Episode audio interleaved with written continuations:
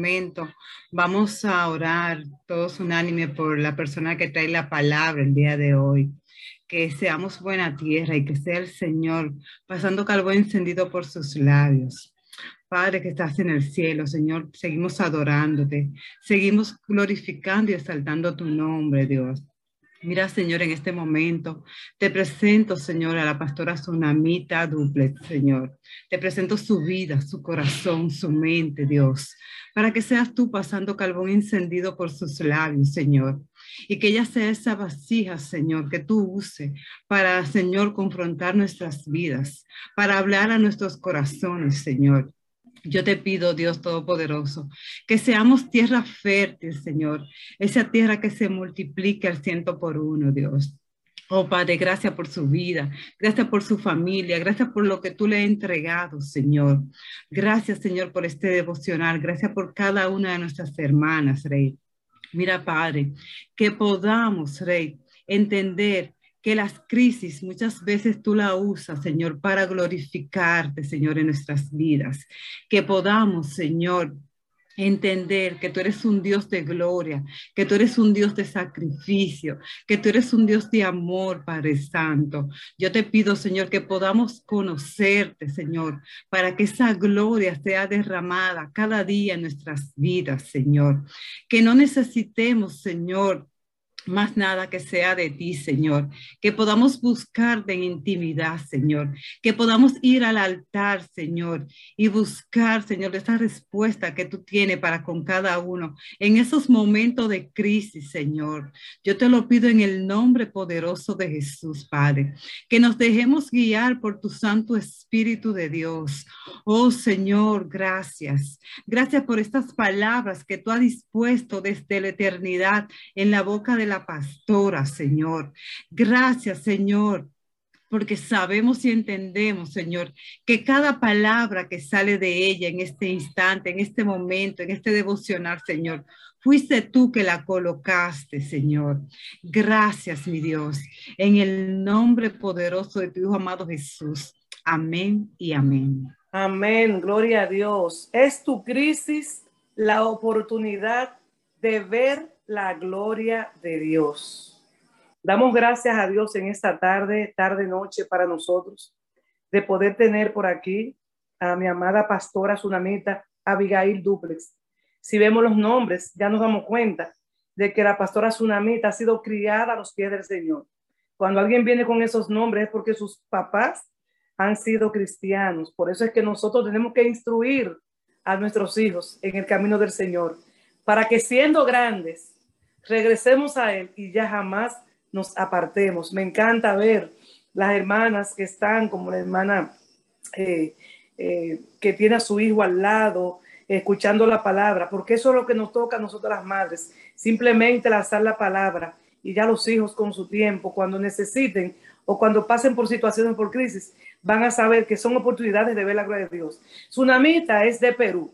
Yo tuve la oportunidad de conocerla, creo que hace como dos o tres años, ve la pastora Tsunamita, como dos o tres años, en un evento aquí llamado eh, eh, eh, Reinas Vestidas de Guerreras.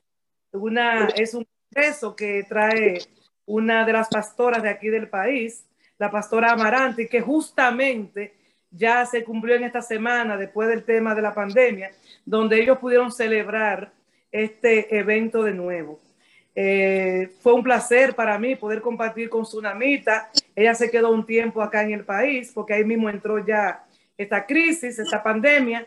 Y para gloria de Dios, hoy la tenemos con nosotros, esperando que el Señor pueda eh, ayudarnos a comprender que no importa la situación que estemos pasando, el proceso por el que estemos, el desierto por el que estemos cruzando, no importa el tiempo que estemos en ese proceso, en este desierto, esas crisis son una oportunidad de ver la gloria de Dios. Pastora Tsunamita, Bella Peruana, esta plataforma y los hermanos que están aquí están a su entera disposición. Vamos a dar la bienvenida al Espíritu Santo de Dios. Amén. Muy buenas tardes, amadas. Para mí más que un privilegio de parte de Dios poder estar compartiendo la palabra desde aquí, desde mi nación de Perú, eh, agradezco en primer lugar a Dios, Agradezco a la pastora Oceanía Matos, al Ministerio Internacional Iglesia de Cristo Unidas, por este privilegio que me da eh, de poder ser el instrumento de Dios para poder dar la palabra que venga del corazón de Él. Me sorprendí cuando me entró ese mensaje en el, en el celular para poder dar la palabra. Y yo decía, Señor, eh, de verdad estos días no he podido dormir pensando, Señor, ¿qué voy a dar? ¿Qué voy a hablar? Porque pesa una gran responsabilidad en cada uno de nosotros cuando vamos a ministrar la palabra. Porque la palabra te levanta, te sana, o con la palabra podemos catapultar, o podemos matar, o podemos dar vida, restaurar. Y estando en esas condiciones, decía Señor, que no sea yo quien vaya a hablar, que sea cada palabra que vaya a emitir mis labios que venga de tu corazón. Y en esas condiciones es donde Dios me habla a través de la misma situación o crisis que yo pasé y me dijo, tú no puedes callar lo que yo he hecho en medio de tu crisis. Y quiero orar al Señor para que la semilla de esta palabra pueda estar en tierra fértil, tierra fructífera, en el cual pueda dar el fruto al 30, al 60, al 90 y al 100 por uno. Padre, gracias te doy en el nombre de Jesús. Amado Espíritu Santo, tú marcaste esta fecha, estaba en la eternidad, Señor. Antes de que tu siervas, Señor, Oceanía Mato naciera, antes que yo naciera y los que estamos conectados en este Zoom, tú ya tenías determinado este tiempo, Señor, te agradecemos. Padre, gracias por ser el instrumento tuyo en estos momentos. Que cada palabra que mis labios vaya a emitir venga de tu corazón, Señor. Someto mi mente, someto mi corazón, mis sentimientos, mis emociones, mi cuerpo a tu voluntad, Señor. Y que esta palabra pueda dar fruto al 30, al 60, al 90 y al 100 por uno. Gracias, Padre, en el nombre de Cristo Jesús. Amén, amén y amén. Tu crisis, la oportunidad de ver la gloria de Dios. Quiero tener como textos referentes que van a poder corroborar con esta palabra en Segunda de Corintios capítulo 4 versículo 16 al 18. Segunda de Corintios capítulo 4 versículo 16 al 18 dice así la palabra de Dios. Por tanto, no desmayamos. Antes, aunque este hombre exterior se va desgastando, el interior, no obstante, se renueva cada día, porque esta leve tribulación y momentánea produce en nosotros una vez más excelente y eterno peso de gloria no mirando nosotros las cosas que se ven, sino las que no se ven. Pues las cosas que se ven son temporales, pero las que no se ven son eternas. Y también quiero ir a Isaías 41, versículo 10. No temas, porque yo estoy contigo. No desmayes, porque yo soy tu Dios que te esfuerzo siempre te ayudaré, siempre te sustentaré con la diestra de mi justicia. Eh, la crisis, la oportunidad de ver la gloria de Dios. Cuando hablamos de la palabra crisis, estamos hablando de momentos difíciles, momentos adversos, momentos en el cuales no tenemos tal vez la fuerza humana o la estrategia humana para poder salir de ella. ¿Cuántos en algún momento no hemos enfrentado una crisis? Decía la pastora Oceanía, el año pasado, el anteaño pasado, estando yo en República Dominicana, me tocó experimentar esta crisis a nivel mundial acerca de la pandemia del COVID-19. Pero estando allá en República Dominicana, pasando esos momentos, mi, mi meta o el tiempo que yo había trazado estar ahí era tres meses pero me tuve que quedar ocho meses allá. Agradezco primero a mis a Dios, a mis pastores de aquí de Perú, Fernando y Jané, y a los pastores Eliezer y Mercedes Amarante, que fueron de mucha bendición para mi vida, para mi ministerio, y aún para poder en ese tiempo de crisis que pasamos poder estar fructificando, porque no hay crisis que pueda detener el propósito ni el llamado que Dios tiene con cada uno de nosotros, por más difíciles y adversos que podamos estar pasando. Y estando ahí en República Dominicana, en esos momentos tan difíciles, el Señor habló a mi corazón y me dijo, Tsunamita, cuando regreses a Perú, no vas a regresar a tu ciudad. Yo soy de Paramonga, a cinco horas de la capital. Y me dijo, no vas a regresar a tu ciudad, te quedas en la capital, porque estando ahí tienes que predicar mi palabra, tienes que anunciar a tu familia que hay un Cristo que salva, que hay un Cristo que restaura, que hay un Cristo que sana, que hay un Cristo que liberta. Y estando ahí empecé a gestar esta palabra. Pasaba un mes, dos meses, cinco, seis, siete. No se abrían las, los aeropuertos para poder venir. Y estando allá yo también estaba siendo procesada porque cada crisis va a cumplir un propósito de parte de Dios. Cada crisis va a querer moldearnos, cada crisis va a querer quebrantarnos, cada crisis Dios lo va a usar como buen alfarero, hacer como Él quiere hacernos a cada uno de nosotros. Es que cuando Él viene a tratarnos, Él no nos va a pedir permiso. Cuando Él viene a tratarnos, Él no nos va a decir cómo lo va a hacer. Porque si nos dice cómo lo, lo va a hacer, vamos a corrernos del proceso de la crisis. Él tiene formas de poder quebrantarnos y acercar nuestro corazón para Él hasta que se dio la oportunidad de venirnos. Y al venirnos, al venirme yo aquí a Perú, todo estaba cerrado, absolutamente todo. Me acuerdo cuando llegué al aeropuerto parecía un cementerio. Todos como astronautas, no había gente, todo silencio. Y al llegar yo aquí a la capital, a mi casa, a la casa de mi madre, yo decía, bueno, Dios me dio una palabra, Dios me dijo, tienes que quedarte en la capital. Y yo pensé que porque tenía la palabra que Dios me había dado, que el llegar a la capital todo iba a ser con flores, todo iba a ser con alfombra, todo iba a ser fácil, porque muchas veces pensamos que cuando Dios nos da una palabra, Dios lo va a poner todo fácil en nosotros. Cuando viene una palabra es porque Dios va a dar cumplimiento, así se levanten cosas en medio del camino, dificultades o adversidades. Una palabra es la garantía de lo que Dios tiene para cada uno de nosotros. Y al llegar aquí yo tuve que revisar mi vida, qué es lo que Dios tenía y quería hacer conmigo.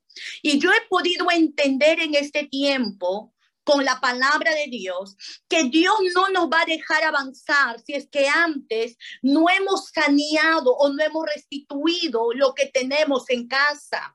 Dios me dijo, Sonamita, tú has estado alumbrando afuera en la calle, tú has estado levantando muchas casas, tú has estado restaurando muchas vidas, tú has estado siendo de inspiración para muchos, pero para tu propia casa no lo has estado haciendo. Has estado siendo tinieblas en tu casa, has estado siendo oscuridad en tu casa y en medio de esta pandemia, Sonamita, yo voy a hablar a tu corazón y tú vas a ver mi gloria, tú vas a ver mi gloria. Y a veces pensamos que cuando hablamos de gloria de Dios, pensamos que es levantar a un paralítico, pensamos que ver la gloria de Dios es sanar al enfermo, resucitar a un muerto. ¿Sabe cuál es ver la gloria de Dios? Ver la gloria de Dios es estar en paz en tu casa. Ver la gloria de Dios es tener perdón en tu familia.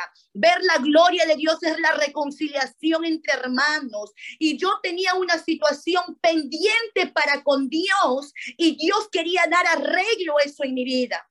Y al llegar yo aquí a la casa, yo estoy con mi hermano el último, yo de las hermanitas, las mujeres, yo soy la mayor y él es el último.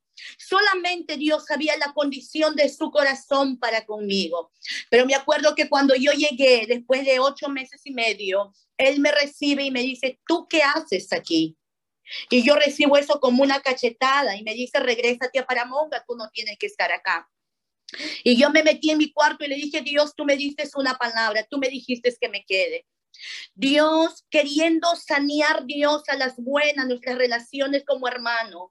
Noviembre, diciembre, enero. Y en el mes de febrero mi familia es azotada porque mi hermano el menor le da el COVID a él del COVID está en una situación en la cual estaba saturando menos de 90 y yo tenía que ahora predicarle ya no con el mensaje hablado. Yo ahora tenía que predicarle ya no en una tarima. Ahora yo ya no le tenía que hablar con la boca. Ahora yo le tenía que hablar con el testimonio y con las acciones. Cuando a él le da COVID, amadas hermanas, era una crisis tan difícil porque estábamos él y yo, yo decía, mi hermano se muere en mis manos, Dios, ¿qué quieres tú hablar y tratar conmigo? Todavía no veía el panorama, claro. Y estando en esa situación que le empieza a saturar tan bajo, pero tan bajo, le, me tengo que llamar emergencia y me dicen que tengo que llevarlo a internar. Cuando me dicen que tengo que llevarlo a internar, lo llevo y le dicen a él, dile a tu familiar que busque oxígeno porque te quedas internado. Y cuando está pasando esas cosas, yo digo, Señor, ¿qué hago? No hay oxígeno y aquí un oxígeno costaba de dos mil a tres mil dólares, un balón. Y Dios mío, ¿qué hago? ¿Qué es lo que voy a hacer, Padre? Me acuerdo que me armé de valor, le oré en la espalda y le tomé la saturación y había subido a 97 de 85. Y le digo, Jorge, nos vamos a la casa porque tú estás bien. Entra de nuevo y dile al doctor que estás saturando bien y nos vamos a la casa. Cuando nos hemos venido acá a la casa, fueron tres días terribles que pasé. La saturación empezó a bajar. Yo tenía que lavarle los pies, yo tenía que cocinarle, yo tenía que limpiarle, yo tenía que, eh, que acomodar su cuarto. Yo no quise que se ponga la mascarilla porque entendí que era un trato solamente de Dios para conmigo y para con él. Y en ese proceso que estamos, él me decía, Sunamita, sé que yo no merezco que tú me atiendas. Sunamita, sé que yo no merezco porque me he portado mal contigo. Sunamita, yo estoy mal y su saturación venía bajando, bajando. Y yo le dije, no te preocupes, Dios me mandó, Dios me dijo que me quede aquí en Lima. Y estando ahí, él me decía, ¿cómo te sientes atendiéndome? Yo me siento privilegiada, yo me siento honrada, yo me siento escogida de parte de Dios para poder atenderte porque tú eres un siervo de Dios. Y la saturación seguía bajando al día siguiente.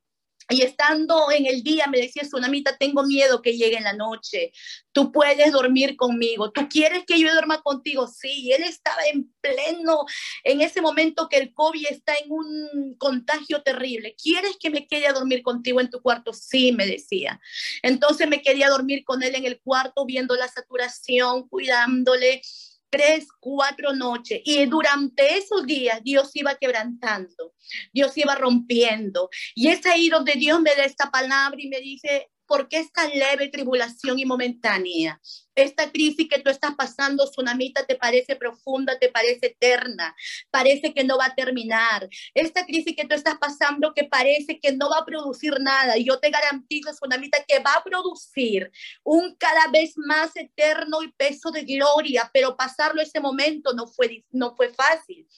Y estando ahí, empezábamos a orar, empezábamos a clamar los dos juntos. Dios iba restaurando la familia, Dios iba sanando, vino el perdón, vino la reconciliación. Es ahí donde él me habló y me dijo, Sunamita, yo tenía resentimiento para contigo, porque tú de pequeño me, castigabas duro, me corregías duro, porque tú no me hablabas con amor, porque tú más te ibas a, afuera a predicar y no me cuidabas a mí. Y él empezó a sanar, a sacar todo. Y Dios empezó a hacer la obra. Saben, para la gloria de Dios, solamente para la gloria de Él. Hoy yo le decía al Señor, Señor, si tú me llamas a tu presencia, yo sé que me voy contigo, porque hoy, ahora Él me dice, tú eres mi pastorcita, yo soy tu oveja. Hoy, Tsunamita, mira lo que ha hecho Dios. Él me dice, Tsunamita, ¿cuántos años no te abracé? ¿Cuántos años no te besé? Tsunamita, ¿cuántos años? Yo con cosas en el corazón, yo con amargura en el corazón, yo con resentimiento en el corazón. Él decía, cuando yo tenga 18 años, Tsunamita me va a ver. Ahora ella va a ver, pero ¿sabe lo que entendí, amadas hermanas? Y esto es a manera de introducción que hay crisis que vamos a atravesar, hay momentos difíciles que vamos a atravesar, pero solamente es para ver la gloria de Dios en tu vida, es para ver el favor de Dios en tu vida, aunque el momento no sea fácil, tú vas a tener la garantía y poder decir, yo sé que Dios está conmigo, yo sé que el Padre no me va a soltar, yo sé que el Padre no me va a dejar, yo sé que el Padre no me va a abandonar. Y si dio el permiso para yo pasar esta crisis, es que la voy a pasar y la voy a pasar con 20. Hoy estamos viviendo juntos y cuando ya eh, yo le digo, Jorgito, yo ya me tengo que regresar, me dice, no me dejes. Tsunamita, yo te voy a cuidar cuando seas viejita. Tsunamita, tú vas a vivir conmigo. Tsunamita, yo te amo. Mire lo que hace Dios en medio de la crisis. Por eso la palabra de Dios nos dice en Romanos que a los que amamos a Dios, todo, absolutamente todo, nos ayuda para bien. Y yo quiero bajo esta introducción decirte que frente a la crisis que tú estás pasando va a producir en tu casa, va a producir en tu familia, tu primera iglesia, va a producir ahí con tus hijos, con tu esposo, con tus hermanos, con tu madre, va a producir un cada vez más y eterno peso de gloria porque Dios con esta crisis nos está enseñando que Dios está muy interesado en restaurar las familias y que las familias se ordenen, que las familias puedan ser luz dentro de la casa, que tú puedas ser ese canal de bendición dentro de la casa. Tu crisis va a revelar tu condición emocional y espiritual. Y para ello, vamos a ir a Primera de Samuel, capítulo 1, versículos 5 y 8. Primera de Samuel, capítulo 1, versículo 5 al 8. Dice así la palabra de Dios. Pero Ana, a Ana le daba una parte escogida porque amaba a Ana, aunque Jehová no le había concedido tener hijos. Y su rival le irritaba, enojándola, entristeciéndola, porque Jehová no le había concedido tener hijos. Así que cada año cuando subían a la casa de Jehová, le irritaba así, lo cual Ana lloraba y no comía. Y el cana, su marido, le dijo a Ana, ¿por qué lloras? ¿Por qué no comes? ¿Y por qué está afligido tu corazón? ¿No te soy yo mejor que diez hijos? Y se levantó Ana después que hubo comido y bebido en Silo, mientras el sacerdote Elí estaba sentado en una silla junto a un pilar del templo. Y ahí con amargura de alma oró a Jehová y lloró abundantemente. La crisis que tú estás pasando va a revelar tu condición emocional y espiritual. Pero tú tienes que entender escúcheme bien, tú tienes que entender que tú no eres cualquier persona. Tú tienes que entender que tú eres una hija del rey de reyes, que tú eres una mujer lavada y transformada con la sangre de Cristo, que tú eres la iglesia de Jesucristo, que Él te compró a precio de sangre. Pero van a haber situaciones como la que pasó Ana. La Biblia dice que Ana era irritada, era provocada, Ana era burlada por su rival llamada Penina. Penina significa perla. Ana significa gracia. ¿Sabe? Dice la Biblia que Jehová todavía no le había concedido tener hijos a Ana. Y esta situación de que Ana, que todavía no podía tener hijos, bajo la cultura del pueblo de Israel, cuando una mujer no podía tener hijos dentro del matrimonio, a los 10 años el hombre tenía el derecho de darle carta de divorcio. Y una mujer que no podía tener hijos, que era estéril, era la mujer mal vista. Era la mujer menospreciada, rechazada, burlada, la mujer seca, la que no podía dar vida. Y bajo ese contexto, el Cana no solamente tenía a Ana, sino también tenía a Penina. Y Penina podía tener hijos. Dice la Biblia que ella concedía. Y esa bendición que tenía Penina hacía que se burle de su rival Ana. Mire lo que dice la palabra de Dios. Ana estaba irritada. Mire las emociones, cómo estaban Ana en esta crisis. Ana estaba irritada. Ana estaba en depresión. La Biblia dice que Ana lloraba y no comía. Eso huele a depresión. Cuando alguien está deprimido, ¿qué hace? Llora, no come, se aísla y eso era la condición de Ana. La crisis que estaba pasando Ana en ese momento estaba robándole el gozo. Usted no se da cuenta que cuando hay crisis económica o de salud, usted ya no está cantando ya, ¿quién es el que salva? Cristo es el que salva. Usted en medio de la crisis ahora cambió su alabanza porque avanza.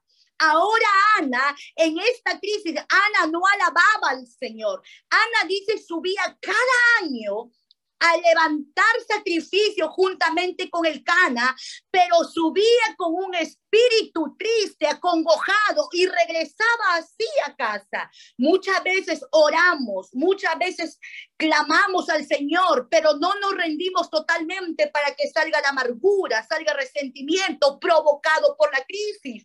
Por eso digo que la crisis va a revelar tu condición emocional.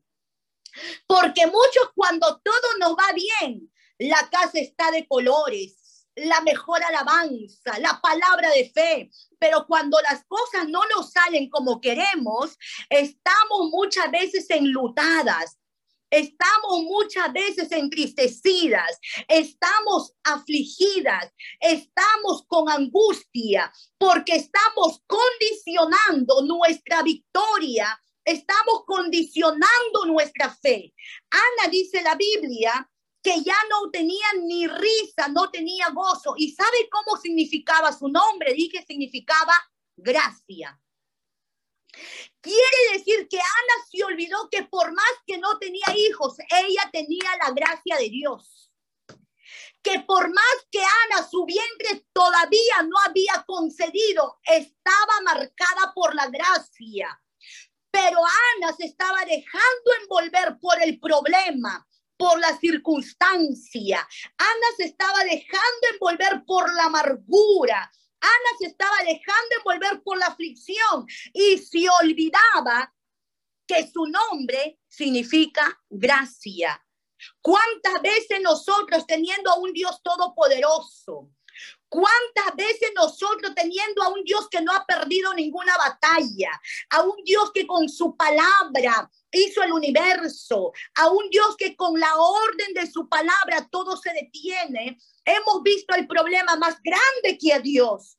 Hemos visto la enfermedad más grande que a Dios. Hemos visto la necesidad más grande que a Dios. ¿Sabe por qué? Porque Satanás también, así como Dios usa la crisis para que tú veas la gloria de Dios, Satanás se entremete ahí para afligirte, para robarte el gozo, para llenarte de amargura, para llenarte de aflicción. Yo me imagino el Cana, el Cana diciendo, Dios, pero ¿qué le pasa a mi mujer?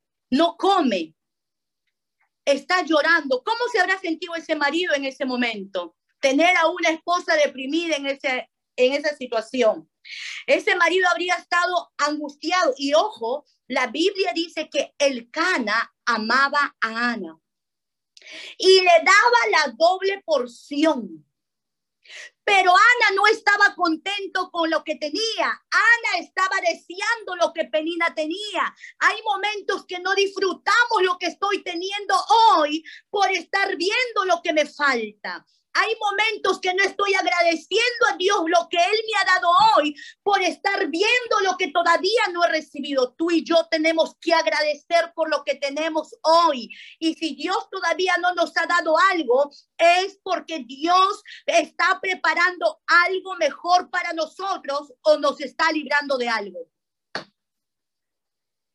Cuando tú has pedido algo a Dios y todavía no te lo ha dado, dos cosas, o está preparando algo mejor, o te está preparando a ti para recibirlo, o te está librando de algo. Pero en la condición de Ana, Ana estaba siendo procesada en medio de la crisis. Ana estaba siendo procesada, porque Ana para recibir su milagro tenía que tener el corazón sano. ¿Cuántos de nosotros decimos, Señor, cambia a mis hijos, Señor? Y Dios dice, no, no, no, yo no quiero cambiar a tus hijos. En medio de la crisis, yo te voy a cambiar a ti para que seas una mejor madre. Ay, Señor, cambia a mi esposo. Y dice, no, no, no, es que no es tu esposo el que necesita cambiar. Eres tú que necesitas cambiar para que tu esposo sea cambiado. Ana estaba siendo procesada para poder recibir su milagro en medio de la crisis. La Biblia dice que el Cana le dijo, Ana, ¿no te valgo yo más que diez hijos? Ana, yo no te traigo alegría, es que claro, ¿cómo, ¿cómo se iba a comparar el amor de un hombre al amor de un hijo? Jamás. Pero la Biblia me dice, y Ana se levantó. Ana se levantó y yo creo de parte de Dios que Dios viene a decir a las mujeres de República Dominicana, tienes que levantarte en el nombre de Jesús. Tienes que salir del temor, tienes que salir de la incertidumbre, tienes que salir de la tristeza, de la depresión, de la angustia, tienes que salir del luto, tienes que salir de la tristeza. La Biblia dice, y Ana se levantó. ¿Quiere decir que Ana estaba caída? Quiere decir que Ana estaba en una situación que necesitaba ella agarrar y decir, yo voy a ir ahora al templo, pero voy a dejar ahí mi amargura, voy a dejar ahí mi dolor, voy a dejar ahí mi tristeza, porque esta crisis tiene que producir algo en mí. La Biblia dice en el versículo 8, 9, y se levantó Ana después que hubo comido y bebido en Silo. Ay, es que en esta tarde alguien tiene que levantarse.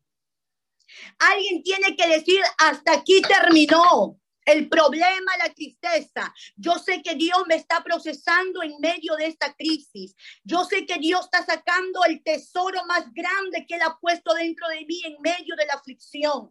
Y cuando Ana se levantó, escúcheme bien, dice la Biblia que ella fue al templo y allí empezó a orar, dice la Biblia, con amargura de espíritu estaba ella llorando abundantemente, porque no hay mejor lugar, amadas hermanas, que llorar delante de la presencia de Dios.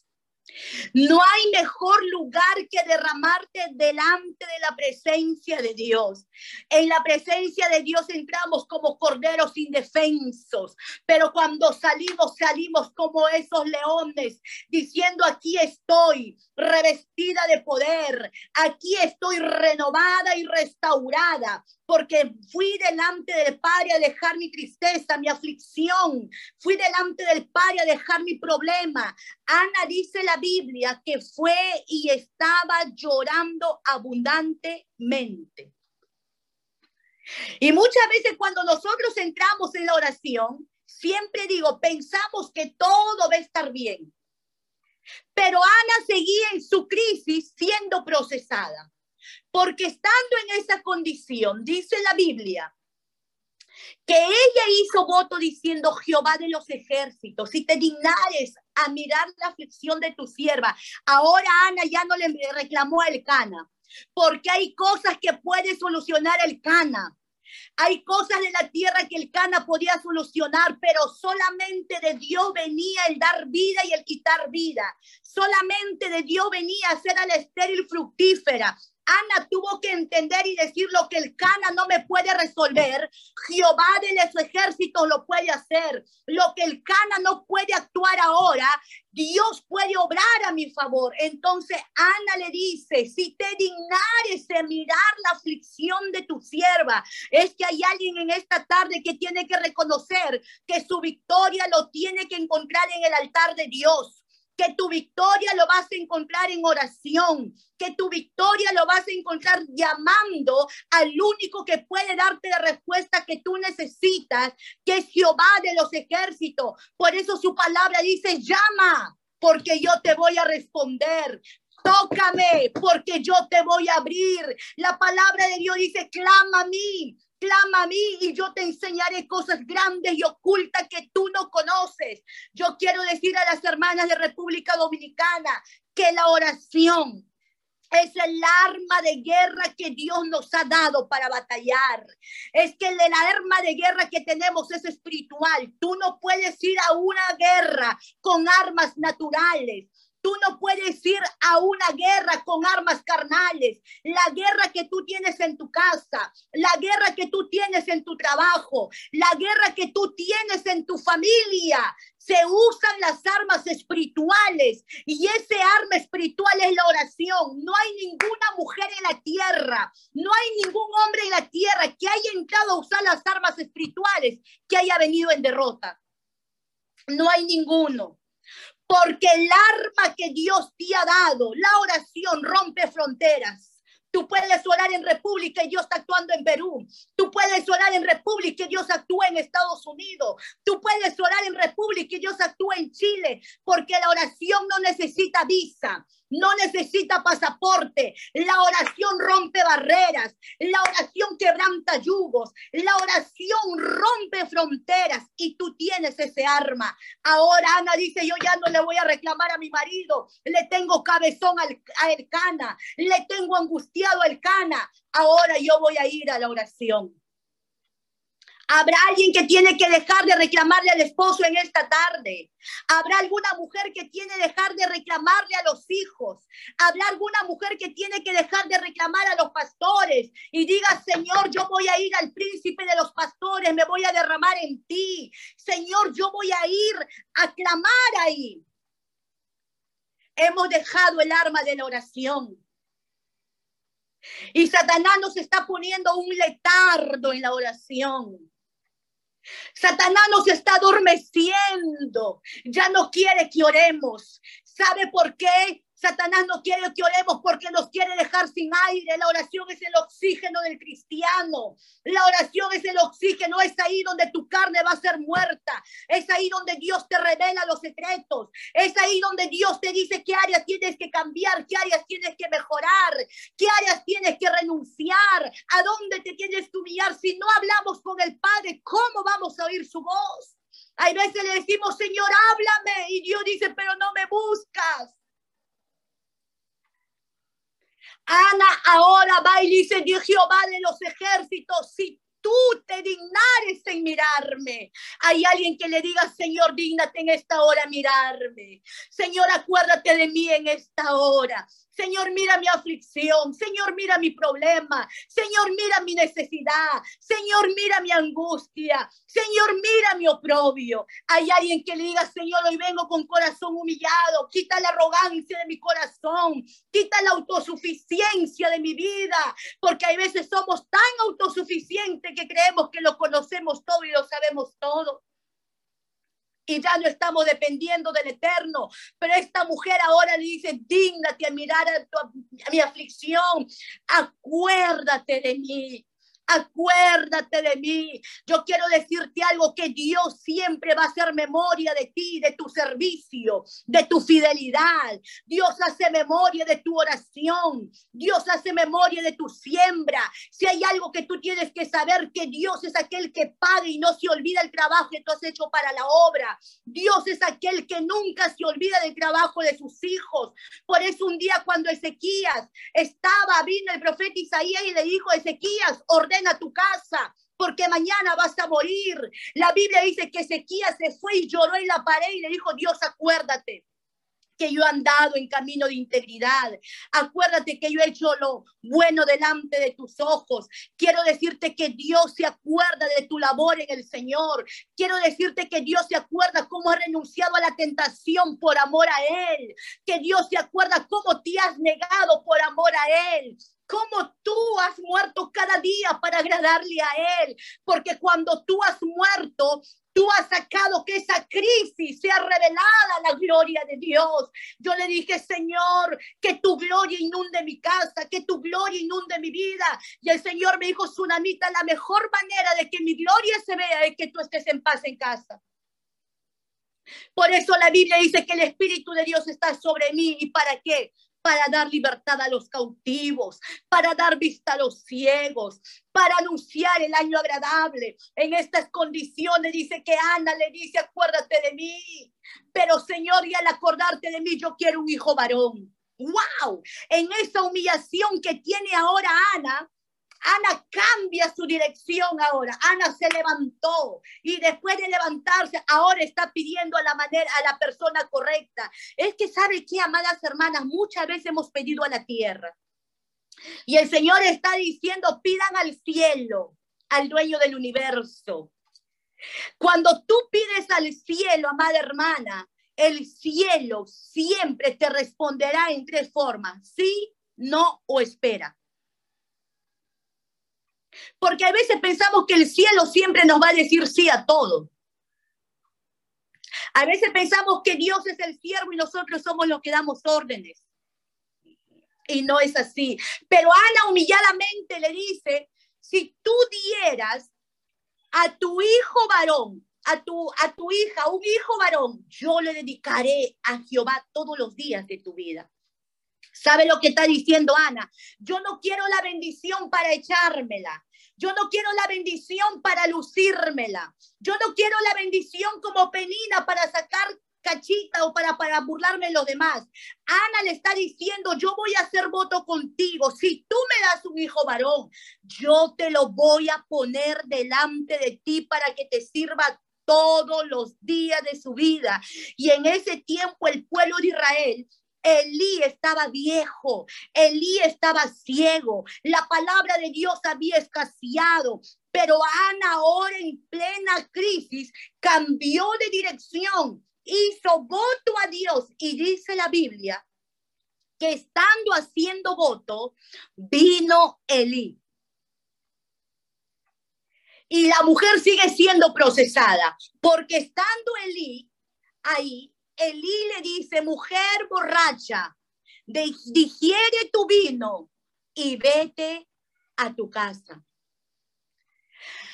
En esa crisis que Ana pasaba, Ana tal vez esperaba que venga el pastor y le levante, que venga el pastor y le diga voy a orar contigo, que venga el pastor y le diga yo voy a estar contigo, pero hay momentos, amadas hermanas, donde Dios te va a dejar tú y él en la crisis para que tú veas Dios se mueve a tu favor. Ana ahora tiene que saber que tenía que cuidar su corazón. Si de algo nosotros tenemos que hacer es cuidar nuestro corazón.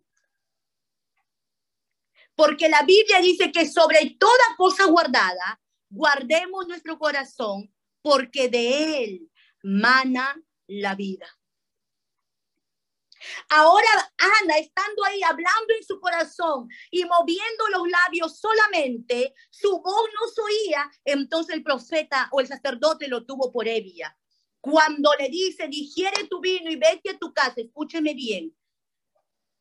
En nuestra crisis muchas veces vamos a recibir ofensas, pero tú decides qué te ofende y qué no te ofende. Tú le vas a dar derecho qué palabras te hieren y qué palabras no te hieren. Ana le dijo, Señor mío, mire la actitud de Ana. Ahora Ana ya no se ofende. Ahora Ana ya no se irrita. Ahora Ana ya no se entristece. Ahora Ana responde con sabiduría responde con, como esta mujer sabia. Ahora Ana no le reprocha al pastor. Ahora Ana no le reclama al pastor o Ana le dice, no, Señor mío.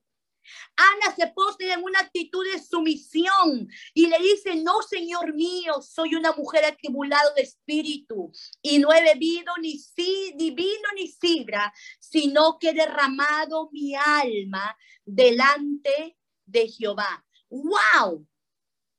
¿Cuántas bendiciones hemos perdido por ofendernos?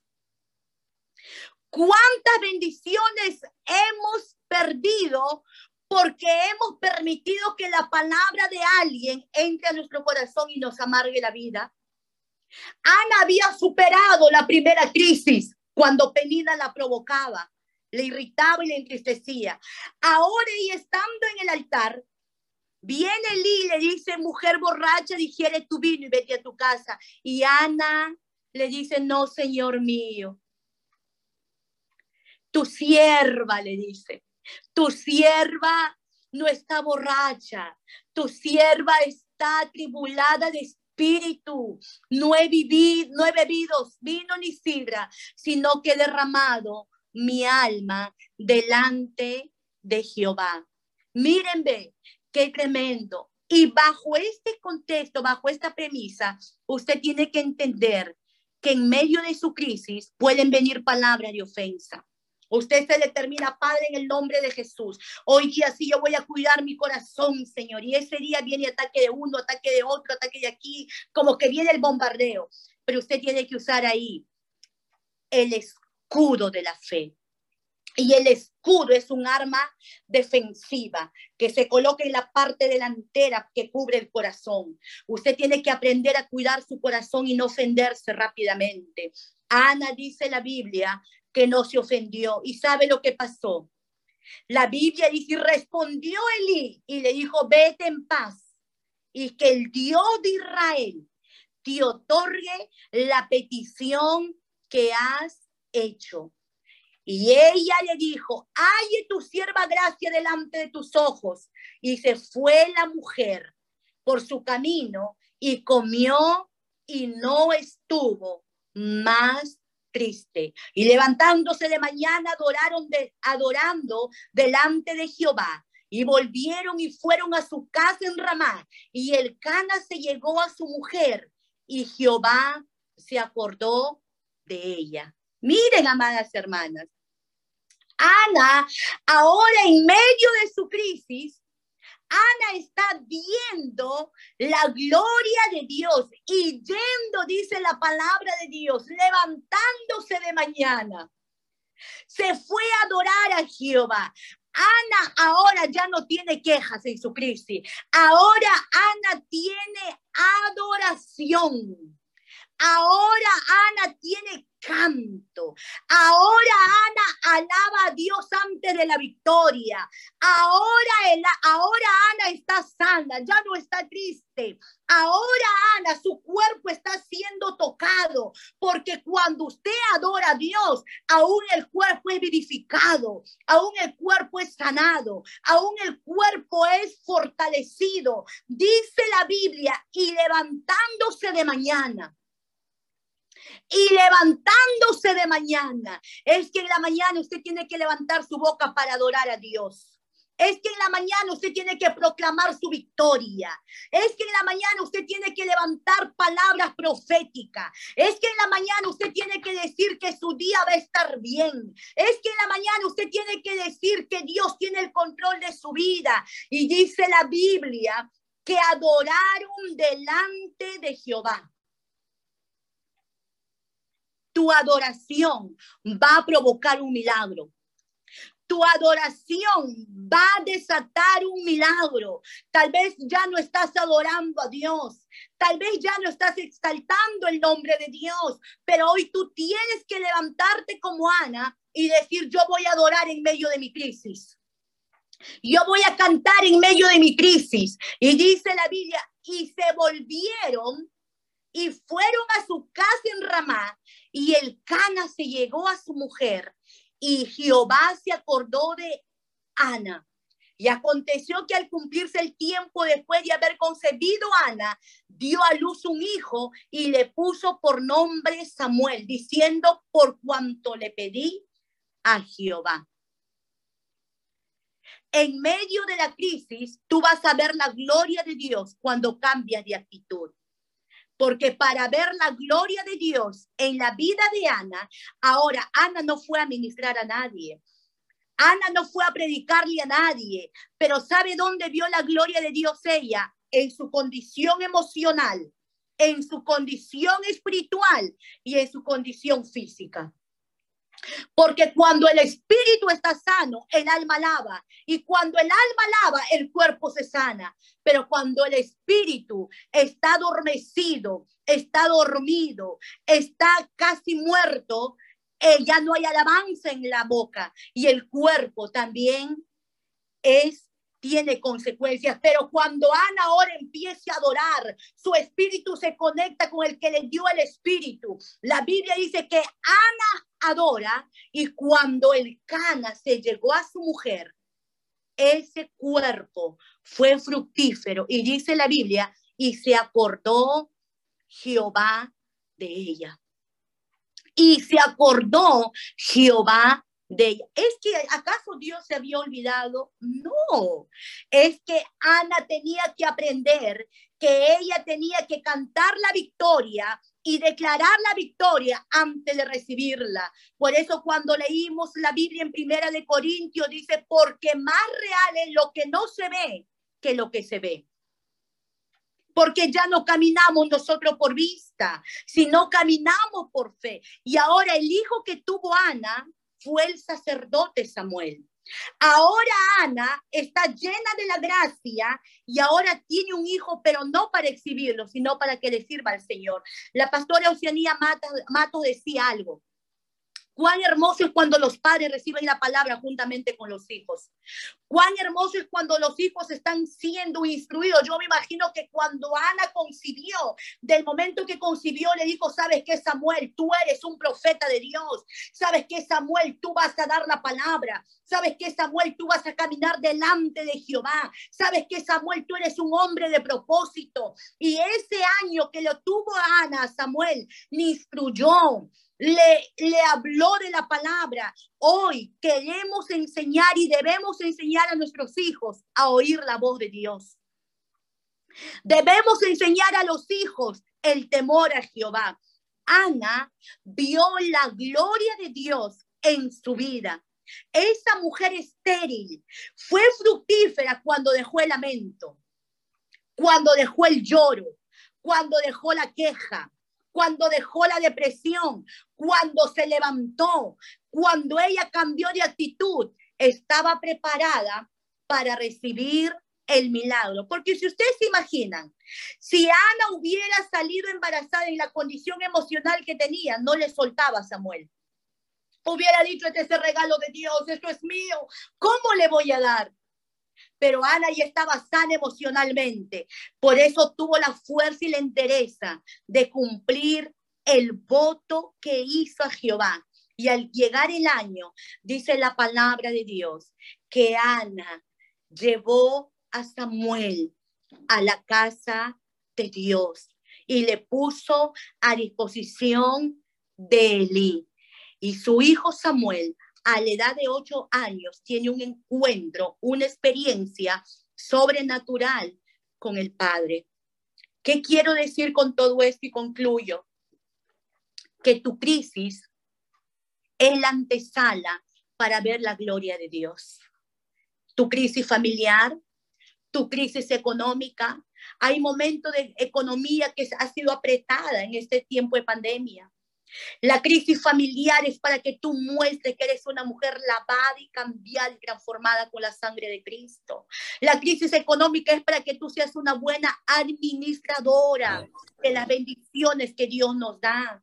Porque mucha necesidad pasamos no porque no hay provisión, sino porque estamos administrando mal economía. Hay crisis económica que estamos atravesando no porque Dios no nos ha bendecido, sino porque hemos administrado malas finanzas y nos hemos metido de una deuda a otra deuda y otra deuda y no hemos tenido la sabiduría de poder administrar. Pero hoy día tú le puedes decir, Dios, que esta crisis me enseñe a ser una mujer sabia, que esta adversidad me enseñe a ser una, mujer, una esposa que edifica, que esta adversidad me enseñe a ser un esposo que trata a la mujer como a vaso frágil, que esta situación me haya enseñado a ser mejor hijo, mejor padre, mejor oveja, mejor pastor, mejor hermano, porque en medio de tu crisis tú tienes que ver la gloria de Dios, pero solamente va a ser eso cuando cambias de actitud.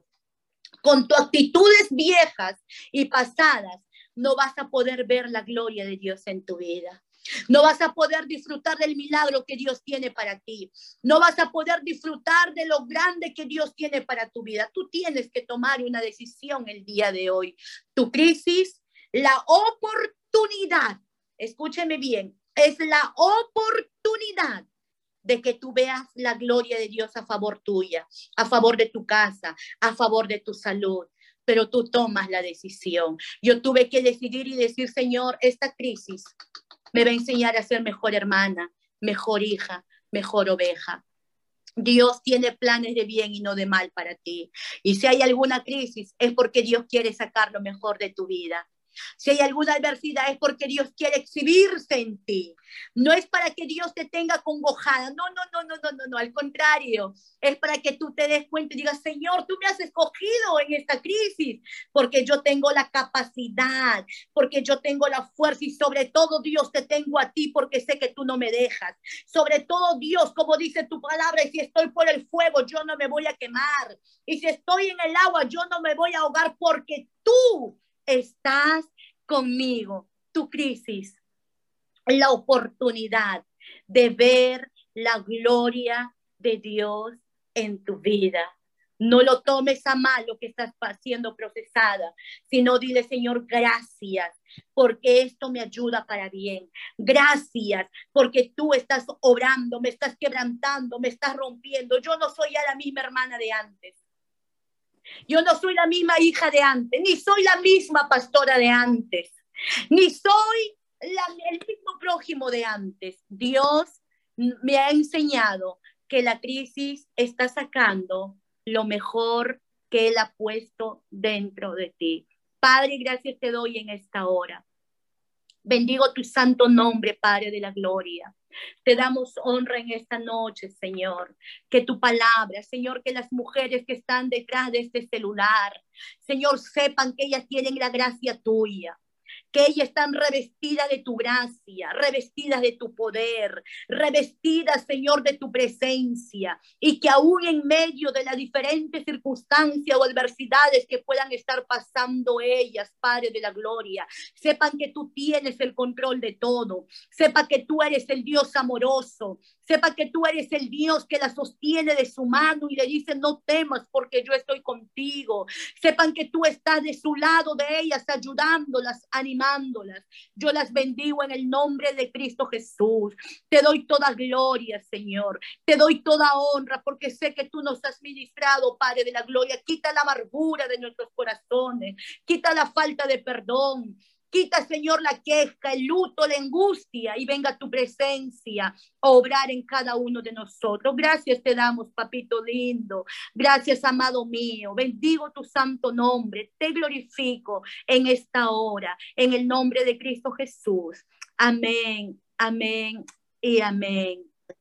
Gloria a Dios. Gracias, Pastora Tsunamita, por esta enseñanza. Gracias. Gracias a todas las hermanas y hermanos que han estado. Déjeme decirle que usted ha estado predicando para más de 20, quizás más de 30 personas de diferentes países. Esta es una iglesia donde hay mujeres y hombres de todas las naciones. Así que usted con su mensaje ha bendecido a personas de prácticamente todo el mundo. Yo sé que esta es la primera vez que está con nosotros a través de esta plataforma, pero no será la única porque hemos visto la bendición que Dios trae a través de usted. Ya queda la hermana que está dirigiendo, van a orar por usted, vamos a levantar manos santas para orar por la pastora Sudamita.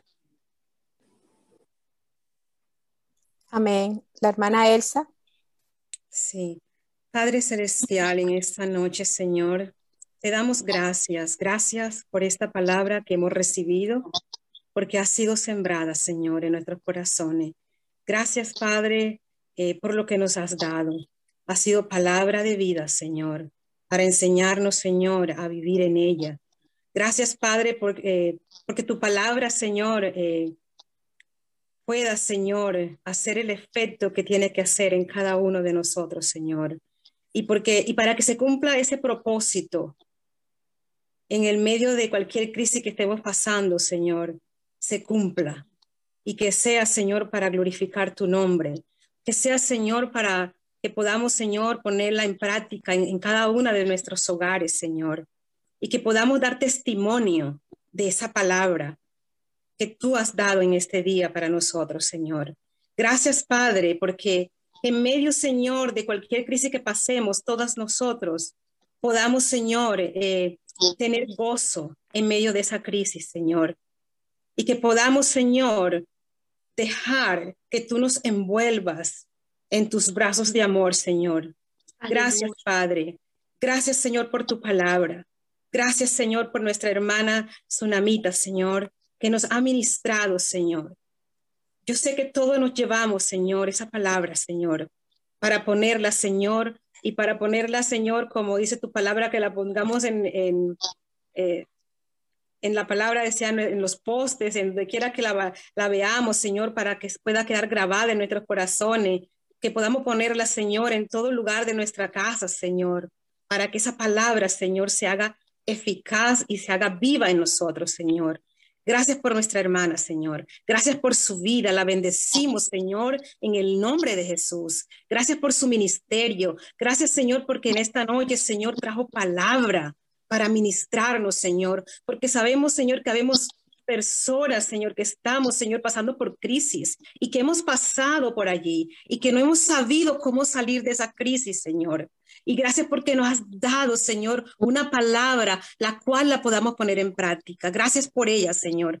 Bendice a ella, bendice su ministerio, bendice su familia, bendice, Señor, donde quiera que tú la lleves, para que toda palabra que ella lleva pueda, Señor, edificar y transformar a estas personas, Señor, que necesitan de ti, Señor.